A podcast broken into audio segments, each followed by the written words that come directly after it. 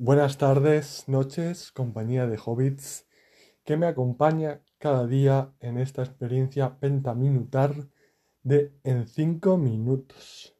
Llegamos al undécimo episodio de la octava eh, temporada de este estimado, querido e imprescindible podcast, al menos para mí. Y el número 144 en total. Una gruesa una gruesa son 12 docenas. Y, por lo visto es algo que existe, pues que es para medir eh, cantidad de botones, por ejemplo, y cosas así que se venden al, menudeo en grandes cantidades. Yo creía que era algo que se había inventado eh, Tolkien cuando Bilbo se va a despedir y, en la fiesta de su cumpleaños da su discurso, él tiene 111 años y Frodo tiene 33 y, y juntos suman 144, que es igual al número de invitados en la fiesta de, de Bilbo, que es cuando pronuncia su famoso discurso de no conozco a la mitad de ustedes, la mitad de lo que desearía y lo que deseo es más de la mitad de lo que la mitad de ustedes se merecen, o algo así. Ya se me olvidó, antes me lo sabía de carrerilla, pero bueno, con los años de usarlo todo se gasta, incluso la memoria.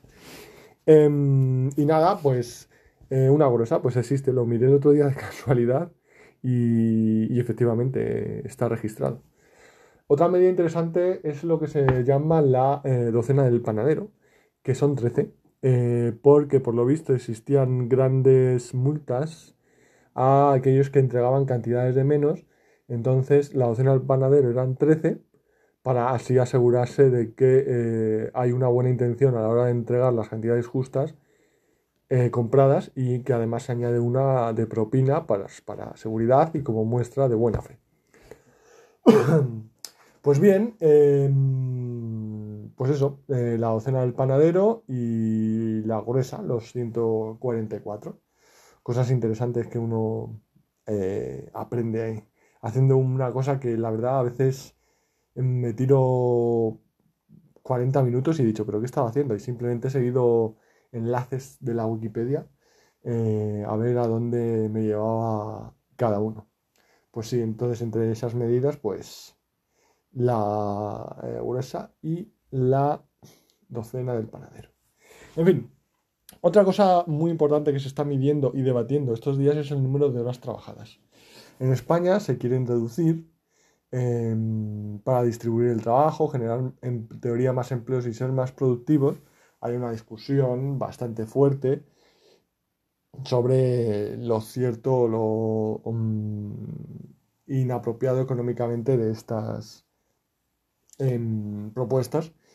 Pero ha destacado la de un hombre que es mexicano, se llama Carlos Slim, que es bastante, bastante rico, que ha dicho que se debería trabajar en 12 horas, 3 días a la semana, lo que serían 36, y jubilarse a los 75 años debido al aumento de la esperanza de vida. En fin, eh, lo de los 75 años, pues para ciertos empleos, si el paro es bajo, quizá te lo compro.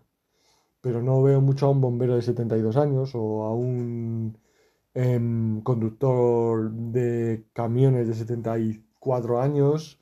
No veo a un enfermero de 74 años, porque los reflejos, pues todo de usarlo se gasta.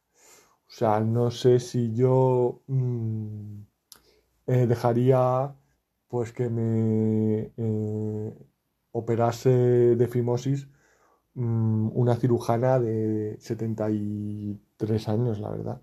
Pero bueno, respecto a las 36 horas, fíjate, yo lo compraba. O sea, la gente se lo ha tomado como muy estrambótico. Quizá Carlos Slim lo sea, no lo sé, no, no sé muy bien sus pasos. Sé que tiene compañías en México de telecomunicaciones que bueno, las compró en un momento en el que se estaba liberalizando el país, que siempre es una buena oportunidad para los que tienen dinero. Em, pero, eh, vamos, yo lo he comprado como una persona que he trabajado, acostumbrado a trabajar más de 12 horas diarias. Joder, entre lo que me ahorro de los gastos de ir y venir, de comer fuera y de los madrugones, yo no me parecería tan raro.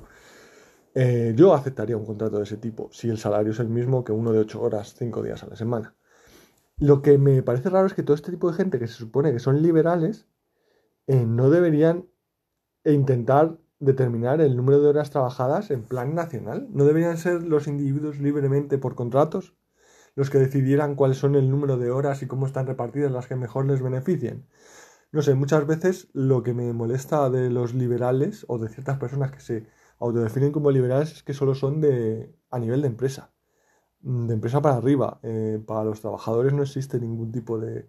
No, no son liberales, son más bien conservadores, paternalistas, ¿no? O sea, ¿por qué vas a decidir tú lo que es mejor de repartir el horario de, de tus trabajadores? ¿No será lo que más les convenga a ellos y a ti en negociación de igual a igual? ¿No es eso el liberalismo? ¿Tú qué opinas? Minutos 5491 arroba gmail.com